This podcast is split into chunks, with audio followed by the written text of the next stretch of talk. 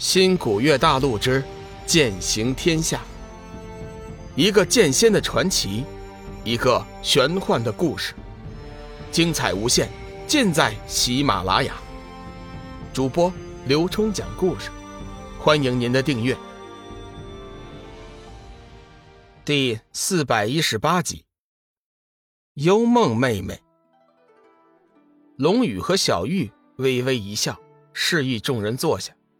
天魔突然说：“寒水道主，既然我们正邪两道已经会合，不如你把仙使大人和散仙大人请出来，一起共商大事。”鬼圣表现的和天魔很有默契，同样起身道：“不错，本座也有此意，还请道友请仙使大人主持会盟。”正道修真闻言纷纷变色。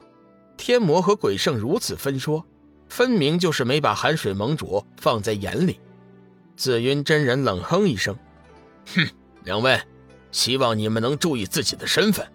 你们刚来，尚未加封，会盟之中还轮不到你们大放厥词。”天魔脸色一寒，本要发作，仔细一看，却是紫云真人，随即干笑一声：“哈哈哈哈，原来是紫云真人。”怪不得说话语气如此冲啊！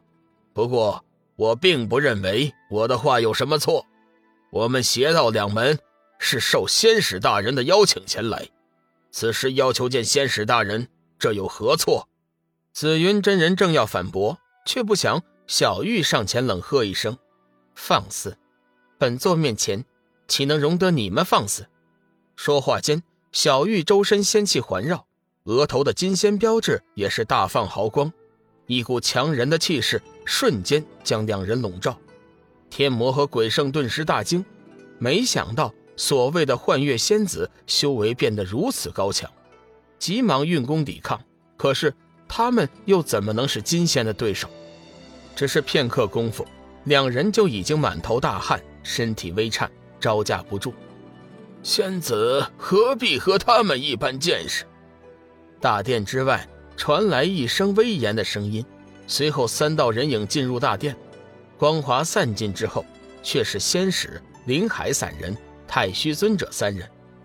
众人急忙躬身行礼，整个大殿顿时陷入一片寂静。仙使似乎很满意众人的表现，微微一笑：“诸位修真，无需如此客气。本尊听说鬼门魔门尽数列阵。”特来看看，鬼圣和天魔急忙上前行跪拜之礼，见过仙使大人。我们二人幸不辱使命，带了两门精英弟子，还请仙使大人差遣。仙使微微点头，嗯，你们起来吧，我介绍你们认识两位大人物。这位是会盟盟主寒水，这位是金仙幻月仙子。今后会盟的事务，将由他们两人会同长老会一起处理。你们刚来，先熟悉一下环境。这些天，一起先把长老会的名单重新确定一下。半月之后，本尊将代天册封众人，并且举行盟主加冕仪式。本尊就说这些，其余事情你们自行处理。我先走了。仙使明显不喜欢和下界修真待的时间过长，太虚尊者环视一圈，说：“各位，仙使大人的话，想必你们也听清楚了。我现在宣布，三天之后，在玄清广场上正式举行长老会的人选。这几天各派可以先行准备一下。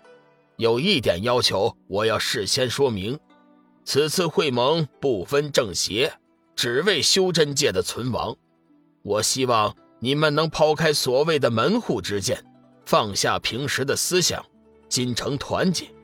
你们现在必须认清一个事实：你们有着共同的敌人——黑暗生物。覆巢之下无完卵，如果你们不能上下齐心，到时候将很难应付黑暗生物的袭击。众人自是点头答应。小玉略微有点不满，太虚尊者，这不是明显喧宾夺主吗？虽然龙宇尚未加冕，但是这名头也是已经放了出来。本该龙宇说的话，这会儿却被他说了。大家都散了吧，我和寒水盟主有事，先走了。小玉拿起金仙的威严，冷喝一声，随后便拉着龙宇的手离开了玄清大殿。众修真自然是不敢违逆金仙大人的旨意，各自散去。大殿之中，只留下脸色铁青的太虚尊者和面无表情的灵海散人。太虚尊者不满道：“灵海城主，你看这……”太虚尊者虽然恼怒，却不知道说什么好。人家小玉身为金仙，又是副盟主，自然有权利喝散会盟人员。林海散人淡淡的说：“尊者，你这又是何必呢？这件事情必定是修真界的事情。你我此次前来，只是为了监督会盟的组成，与之无关的事情，还是少插手为妙。幻月仙子似乎对你诸多不满，别怪我没有提醒你。”天帝亲自册封的金仙，权力很大。没事，你最好还是不要招惹他。留下几句不冷不热的话，林海散人也转身离开了大殿。城主，请留步，你我还是具体的商议一下长老的选拔资格。林海散人头也没回，冷冷说：“这件事情我不想插手，你自己看着办吧。”林海散人自从见了二姐伊莎大巫师，听说了梦露的事情后，心情就变得烦躁起来。现在他一心想要找到梦露，以防出现意外。至于别的事情，他根本就无心去管。幽梦见幻月仙子和寒水在玄清广场犹豫了一下，走上前说：“幻月仙子，我能问你几句话吗？”虽然他已经知道了小玉的身份，但是。他依旧没有一丝惧意，他现在心里有点只是为了龙宇的不平。想想当年龙宇为了他吃尽了多少苦头，甚至是付出生命，没想到到头来他却和别的男人在一起，实在是叫他心寒，为龙宇所不值。小玉对幽梦的印象不错，丝毫没有在乎他的态度，微微一笑：“妹妹有什么想问的，尽管问吧。”回想起缥缈山的情景，小玉不由得喊了幽梦一声“妹妹”。幽梦微微一惊，没有想到小玉会对她如此客气。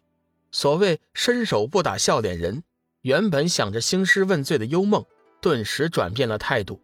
看了一眼小玉身边的寒水，幽梦犹豫了一下。小玉自然明白他的意思，转身对龙宇说：“寒水，我和幽梦妹妹叙叙旧。”完了，我会去找你。龙宇似乎看出了幽梦的意思，心中哭笑不得。不过此时还不是暴露身份的时候，只好点头答应。幽梦冷冷地白了龙宇一眼，转身走了。小玉笑着紧跟了上去。两人一直走到一处僻静无人的地方，幽梦脸色一寒，说：“小玉，为什么这么做？你这么做对得起他吗？”小玉先是一愣，随即就明白了他的意思，心中暗暗叫屈，但是又不能说出实情。谁知道仙使有没有隐藏在附近偷听？幽梦，我知道你指的是什么。你应该知道，有些事情，并不是我们自己能完全掌控的。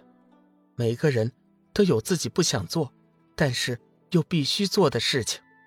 小玉丝毫不敢在幽梦的面前。暴露出龙宇的身份，幽梦咬了咬嘴唇，寒声道：“这就是你的理由吗？难道你忘记了他说过的一句话：‘我命由我不由天’？难道你就忘记了他曾经对你的爱，对你的情？”幽梦一口气问出了十几个为什么。如果说小玉真的背叛了龙宇，就凭幽梦这十几个为什么，他肯定是汗颜不已，羞愧难当。好在事情并不是那样，不过该做的样子还是要做的。本集已播讲完毕，感谢您的收听。长篇都市小说《农夫先田》已经上架，欢迎订阅。